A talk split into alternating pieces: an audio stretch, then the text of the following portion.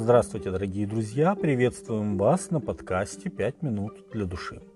В одно утро Иисус пришел в Иерусалимский храм, и сразу же к нему собралось множество народа. Он сел и начал их учить. И тогда пришли книжники и фарисеи и привели с собой женщину, взятую в прелюбодеянии. Они вывели ее на середину и сказали, «Учитель, эта женщина взята в прелюбодеянии, а Моисей в законе заповедал нам побивать таких камнями. Что ты скажешь?» Говорили же это, искушая его, чтобы найти что-нибудь к обвинению его. Но Иисус, наклонившись низко, писал перстом на земле, не обращая на них внимания. Евангелие от Иоанна, 8 глава, с 4 по 6 текст.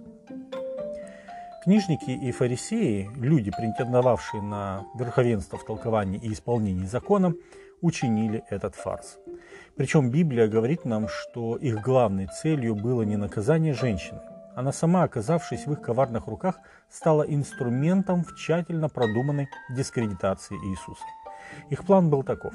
Если Иисус согласится с ними и скажет, что ее действительно нужно побить камнями, то это будет расценено как открытое восстание против римской власти со всеми вытекающими для восстающего последствиями. Ведь уже на протяжении почти столетия все вопросы смертной казни решала именно римская администрация. Если же Иисус скажет, что ее нужно помиловать и не стоит побивать камнями, то это будет хорошим поводом для того, чтобы при множестве народа обвинить его самого в пренебрежении законом Моисея.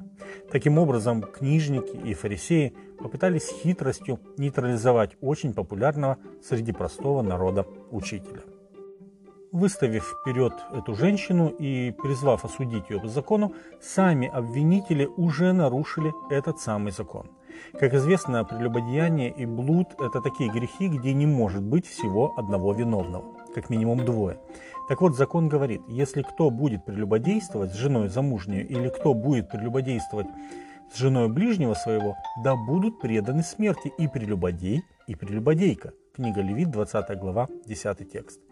Они не привели еще одного, того, с кем она была – и это еще одно свидетельство того, что главной их целью была не ревность за нравственность, а желание спровоцировать Христа. Иисус склонился и что-то писал на земле. Кстати, это единственный случай в Евангелиях, описывающий, что Иисус что-либо пишет. Обвинители не унимались и продолжали требовать от Иисуса ответа. Тогда он сказал, кто из вас без греха, первый брось на нее камень. Иоанна, 8 глава, 7 текст. И затем он также безмятежно продолжил писать своим перстом на земле. Библия нам не говорит, что именно писал Иисус, но очевидно, что все, кто видел написанное, были обличаемы своей совестью. Традиционно считается, что Иисус мог писать имена этих книжников и фарисеев с их тайными грехами. Кто-то видел слово «жадность», кто-то «зависть», «похоть», «обман» и тому подобное. В конце концов, из пришедших Осталась только эта женщина. К ней-то Иисус и обратился. «Женщина, где твои обвинители? Никто не осудил тебя?» Она отвечала, «Никто, Господи». Иисус сказал ей, «И я не осуждаю тебя, иди и впредь не греши». Иоанна, 8 глава, 10 и 11 тексты. Хотя Иисус и не осудил ее, но Он показал свое отношение к ее образу жизни – Видя ее сердце и покаяние, он простил и помиловал ее. Дорогие друзья, нам стоит научиться у Иисуса одному важному принципу. Он любит грешника, но осуждает грех. Причем неважно, какой это грех, прелюбодеяние или попытка коварного самосуда.